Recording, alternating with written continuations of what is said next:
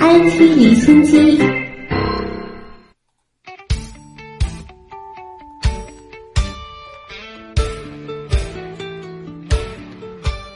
IT 离心机，首先来关注科技热点。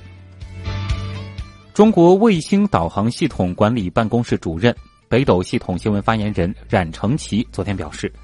从二零零九年开始，我国北斗产业每年都按百分之二十到百分之三十的速度持续增长，预计到二零二零年产值可超过四千亿元。中国卫星导航与位置服务第七届年会暨中国北斗应用大会昨天在绵阳开幕，北斗卫星导航系统总设计师杨长峰在会上说。两周后，我国将迎来第三十七颗和第三十八颗北斗卫星的发射。当前，在保持北斗二号系统亚太区连续服务的同时，面向全球服务的北斗三号系统正处于决战决胜的历史发展阶段。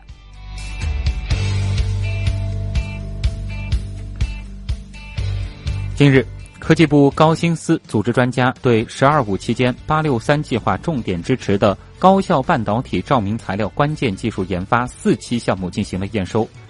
项目针对 LED 产品可靠性提升和成本进一步下降的市场需求，开展 LED 照明系统可靠性与可控寿命技术研究，提升半导体照明产品可靠性。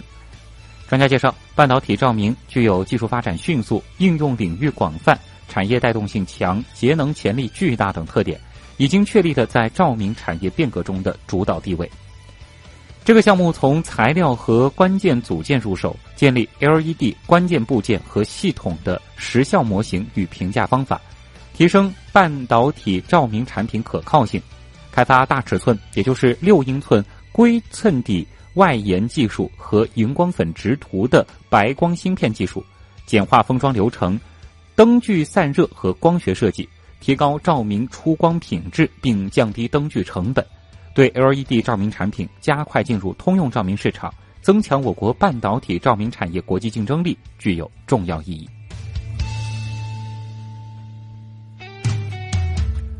首款国产双屏北斗芯片 AEF 一百发动机、气象火箭推进器、细流无人机、激光探测器等。一大批我国自主研发的高精尖军民融合成果，今天集中亮相第六届中国绵阳科技城国际科技博览会。在展区可以看到，连续六次取得世界超级计算机五百强排名第一名的天河二号超级计算机系统。最优分辨率达亚分米级的 DH 三千系列机载合成孔径雷达系统等一批我国最新前沿科技成果，以实物展板和虚拟模拟等多种形式展出，现场观众或驻足观看，或上机体验，或合影留念，近距离感受科技创新的魅力。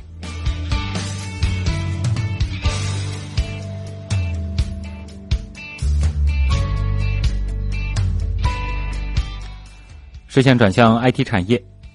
由交通部、中央网信办、公安部等十部门和北京、天津两地组成的联合调查组，昨天已经入驻滴滴，正式启动对网约车顺风车平台公司的进驻式全面检查。据了解，滴滴平台将新投入一点四亿专项资金，加强安全客服团队的建设，下决心摒弃客服外包模式，在今年年底前将自建客服中心扩展到八千席。共享单车在全球迅速普及，但是不良之徒对于单车的盗窃和故意破坏却成为了一个全球性的行业难题。近日，摩拜公司宣布，因大量的单车遭到了盗窃和故意损坏，公司将撤出英国曼彻斯特市。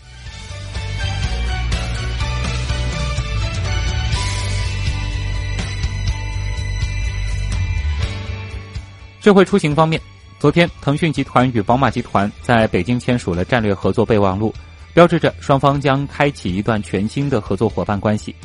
在智慧出行领域优势互补、合作共赢，共同促进汽车行业的智能网联化发展。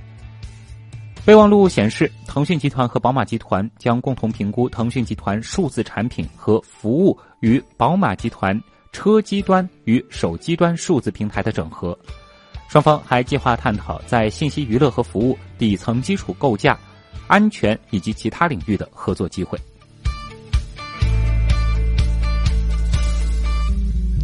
与此同时，百度也披露了和比亚迪合作的最新进展。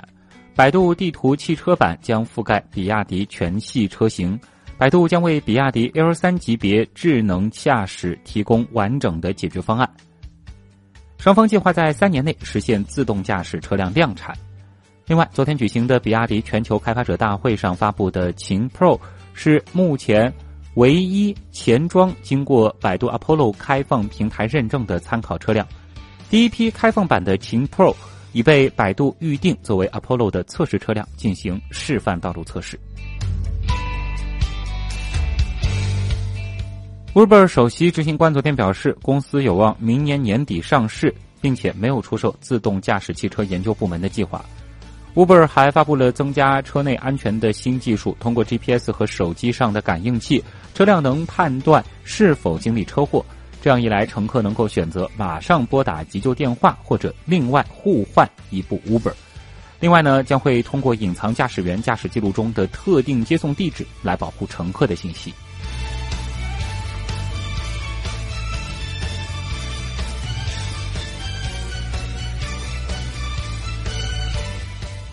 继续关注 IT 产业的热点，最新报告显示，今年第二季度全球可穿戴设备市场出货量。达到两千七百九十万，同比增长百分之五点五，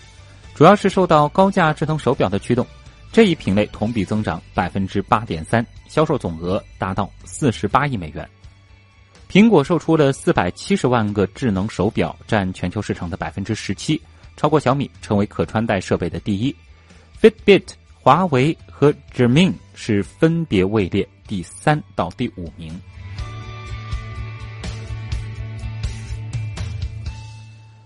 下周三的发布会上，苹果可能会难得一见的更新几乎所有产品线。除了三款新的 iPhone，目前遭到披露的新品还有 iPad、Apple Watch 以及 MacBook 和 Mac Mini。新产品们呢，都指向了一个新的设计，那就是圆角大屏幕和高屏占比。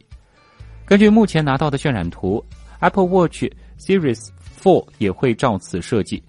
在整体大小不变的情况下。外延屏幕边框缩小，手表屏幕变大，搭配大屏的呢，还有一块新表盘，能够填满更多的信息。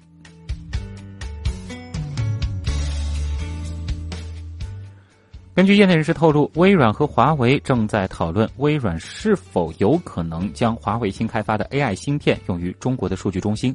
虽然不确定两家公司是否会达成协议，但与微软的交易将成为华为挑战优势 AI 芯片制造商英伟达的第一步。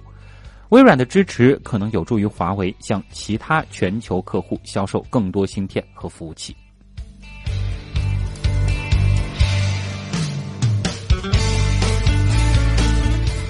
欧盟轮值主席国奥地利准备的一份文件显示，欧盟二十八国财长将在本周讨论一项提案。计划在今年年底前对公司的数字营收征税。欧盟各国都认为应当修改税法，增加对数字化服务的税收，但对于如何实现这一目标仍然存在分歧。根据奥地利的计划，只有来自在线广告服务以及虚拟市场的营收适用于新税法。在这两个领域处于支配地位的企业包括谷歌、脸书和亚马逊等。